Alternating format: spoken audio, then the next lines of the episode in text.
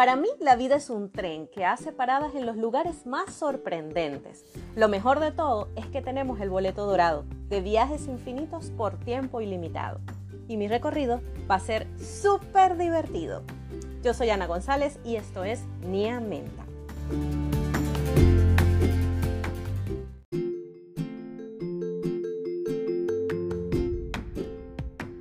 Hola pequeños, bienvenidos al episodio número 2 de la temporada 3 de Nia Menta. Hoy tengo una pregunta muy especial. ¿Alguna vez te han preguntado quién es tu enemigo? Hmm, es de pensarlo, ¿verdad? Es una pregunta extraña, hasta suena como rara, ¿no? Nunca nos preguntan eso, siempre nos preguntan quiénes son tus aliados, quién te apoya, quién te respalda, cuál es tu propósito, cuál es tu meta, cuál es tu objetivo. Y esas preguntas nos las hacemos a nosotros mismos también. Y es súper chévere porque son muy positivas. Pero eh, cuando tenemos un propósito, eh, estamos luchando para lograr algo, pero también estamos luchando en contra de algo. Entonces, esto es una cosa que venía como rondando en mi cabeza desde hace días y, no hallaba cómo estructurarlo, no hallaba cómo, cómo argumentarlo, ¿no? Entonces yo decía, a ver, eh, eh, eh, tiene lógica, ¿no? O sea, porque yo estoy haciendo algo de provecho, estoy haciendo algo positivo para otros, me gusta lo que hago, pero, pero siempre se presentan obstáculos, siempre se presentan ciertos impedimentos que están unidos a una sola cosa que es como que lo que tenemos en contra, son como las amenazas que nos rodean. Entonces en este mar de las redes sociales me encontré con una chica, Michelle Poler, que es una chica que admiro muchísimo. Ella es venezolana, pero vive en Estados Unidos y se ha dedicado a trabajar en eh, apoyar a otras personas a que encuentren su propósito en la vida, pero que lo hagan eh, tomando como aliados sus miedos. Su proyecto se llama Hello Fears lo pueden conseguir en Instagram, espectacular, y tiene un podcast con su esposo eh, que lo pueden escuchar en Spotify o, en cualquier otra, otro canal. Eh, yo lo escucho en Anchor y es buenísimo, se llama Desde el Avión. Y ellos allí plantean muchas cosas como esta. Pero hay una publicación que ella hizo hace unos días que me pareció súper interesante, ¿no? En donde ella menciona que hay tres cosas que se necesita para crear una comunidad que pueda seguirte, una comunidad que te sea fiel y esa comunidad está unida a la marca que tú llevas adelante. Puede ser una marca comercial o puede ser tu marca personal. Entonces ella plantea tres cositas. La primera es que debe tener un rostro que sea identificable, o sea, una persona y una historia detrás de la marca que, le dé como ese toque humano, ¿no? Que, que haga ver como que detrás de todo eso hay una persona real que, va más allá de solo un producto. Además de eso, plantea que debe, debes tener como un lenguaje especial con el que tú hablas con tu comunidad, ¿no? Y bueno, eso, eso surge solo. O sea, en muchos casos no es una cosa que uno calcule fríamente, sino que ese lenguaje va surgiendo. Eh, en mi caso son las ilustraciones, ¿no? O sea, la forma en que ilustro, la forma en que planteo las ideas, las frases, eh, cómo me comunico con las personas y, cuál es el mensaje en general, cómo, cómo es el tratamiento que se le da. Eso tiene que ver con ese lenguaje, ¿no? Es que son como, como chistes, conceptos o, o este, ciertos códigos entre, entre las personas que a uno lo siguen y que le pasa a todo el mundo, porque incluso también funciona para los, las redes personales, en donde las personas se comunican y entienden lo que está sucediendo, o ven las situaciones y mira esto, recuerdas esto, y con las imágenes tienen recuerdos en común. Hay otra que es la que me pareció súper interesante y que tiene que ver con el tema que estoy tratando hoy, y es tener un enemigo en común. Entonces ella misma plantea, oh, claro, sí, esto se, se siente extraño, ¿no? Un enemigo, ¿cómo es eso?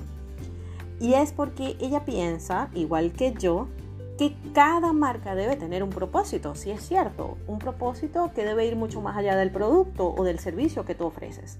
Una misión como social, ¿no? Que va mucho más allá. Pero hay algo que está como, como, como levantado o que, o que se yergue delante de ti que te impide a llevar a cabo quizás ese propósito o que te reta para poder lograr esos objetivos. Entonces hay algo contra, que, que la marca tiene que es algo contra lo que lucha. y no tiene otra palabra más que enemigo. Y pues realmente es lo mismo que yo estaba pensando. Yo, pues sí, uno está luchando en contra de eso. Son amenazas que surgen, pero están todas como conectadas. O sea que a final de cuentas estamos luchando para lograr un objetivo, pero en esa lucha tenemos un enemigo. Y ese enemigo es eh, un, un enemigo en común con las personas que nos siguen, las personas que forman parte de nuestra comunidad. Entonces es importante que podamos definir qué es eso y, que, necesitamos como, como desvanecer o vencer para poder lograr ese propósito maravilloso que tiene nuestra marca o que, que tenemos nosotros como personas. Entonces esa pregunta, ¿quién es tu enemigo? Es súper importante. Hágansela esta noche, hágansela y, y, pensemos bien qué es lo que estamos haciendo. Por lo menos en mi caso me dio mucho que pensar y eh, pues me di cuenta que realmente lo principal que yo trato de erradicar es el pensamiento inside the box, le llamo yo, ¿no? Ese pensamiento dentro de una caja. Es, esa idea de pensar que hay una sola solución para cada problema, ¿no? Y, que tal vez existen muchas personas que buscan muchos problemas para una sola solución. Eh, que le dicen no a todo o, o que le ponen obstáculo a las cosas y no se dan cuenta. Entonces ese pensamiento es estar como encerrado en una caja y eh, tiene que ver con los paradigmas que tenemos, que arrastramos de que estamos chamitos, eh, las etiquetas que nos ponen, eh, las cosas que nos dicen, no, no, yo no me voy a atrever a hacer esto porque eso es demasiada aventura para mí. Yo soy una persona seria, siempre he sido una persona seria y no puedo hacer eso. Y pues no es así realmente, o sea, se vale, se vale que uno pueda cambiar, el cambio es constante y o sea, la persona que soy ahorita no es la misma persona que fui ayer. O sea, con una sola palabra, con un solo gesto o con una sola situación que, que, se nos presenta, podemos cambiar, podemos salir adelante, podemos evolucionar o, podemos ver la vida desde otro ángulo, ¿no? Entonces, si eh, todo es relativo y, todo es un cambio constante, eh, no tiene nada de malo que yo pueda ser hoy muy reservada, pero mañana me atreví a ser súper irreverente y eso también se vale. No es caer en el ridículo ni tratar de pretender ser alguien que uno no es, pero tiene que ver con atreverse, tiene que ver con atreverse a salir de, de mm, como quien dice, del guion. Este, yo siempre he estado en contra de, de esta situación que es, este, naces, creces, estudias, te gradúas, trabajas, te casas, tienes hijos y después qué, ¿no? Y después eres abuelo, ¿no? Y así. Pero para todo el mundo es igual y no debería ser, ¿no? Y algo que me asombra muchísimo es lo que esta chama plantea en su, en su proyecto, ¿no? En su, en su marca personal.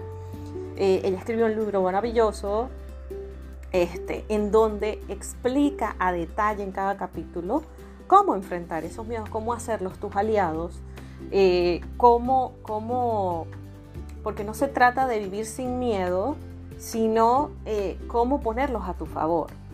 Entonces me parece súper impresionante porque ella menciona, de hecho, en ese post, que no, que realmente su enemigo no es el miedo, porque ella más bien plantea que el miedo tiene que ver eh, es parte de nosotros y que el miedo debe ser nuestro aliado.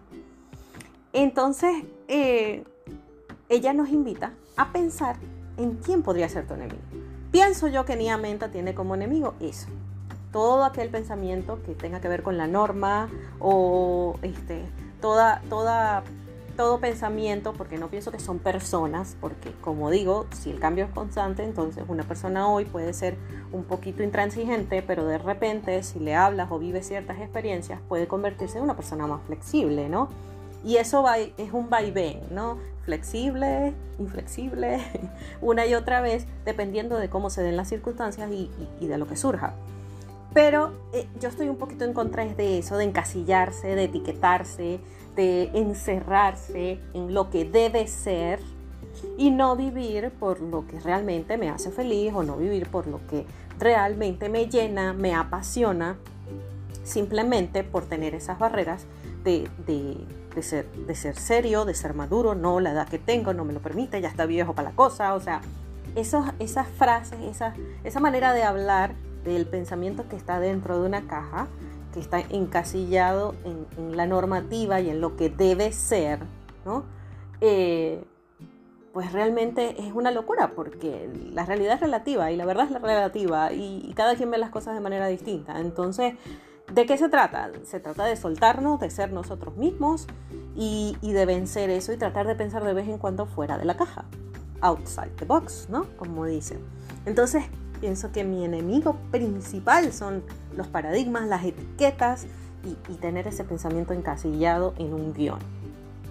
Entonces, aquí les dejo para que reflexionen, piensen bien quién es su enemigo y cómo pueden hacer para vencerlo. Bueno, muchas gracias por escucharme. Recuerden que nuestro podcast viene eh, a, aparecer aquí en sus oídos gracias a la gente maravillosa de Vive Come Flor, eh, que son son excelentes, eh, sus redes son Vive Come Flor, pero es una marca eh, que está llena de color, de optimismo, de buena vibra. Eh, Come Flor hace uniformes, bolsos y carteras que, que realmente te llenan, que realmente te hacen la vida más fácil y, te hacen sentir libre y cómodo. Entonces, muchísimas gracias a Comenflor por patrocinarnos y muchísimas gracias a ustedes por escucharnos. Y recuerden que si se pone difícil, siempre pueden tomarse una tacita de té. Y si es de menta, mucho mejor. Bye bye.